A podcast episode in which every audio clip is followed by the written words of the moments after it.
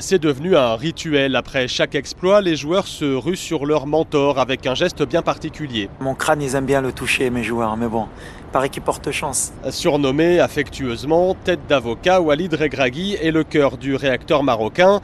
Il le martèle depuis le début de la compétition. Pourquoi on rêverait pas de gagner la Coupe du Monde? Et le message est entré dans les têtes des Lions de l'Atlas. Jamais un sélectionneur n'avait affiché autant d'ambition pour la sélection marocaine.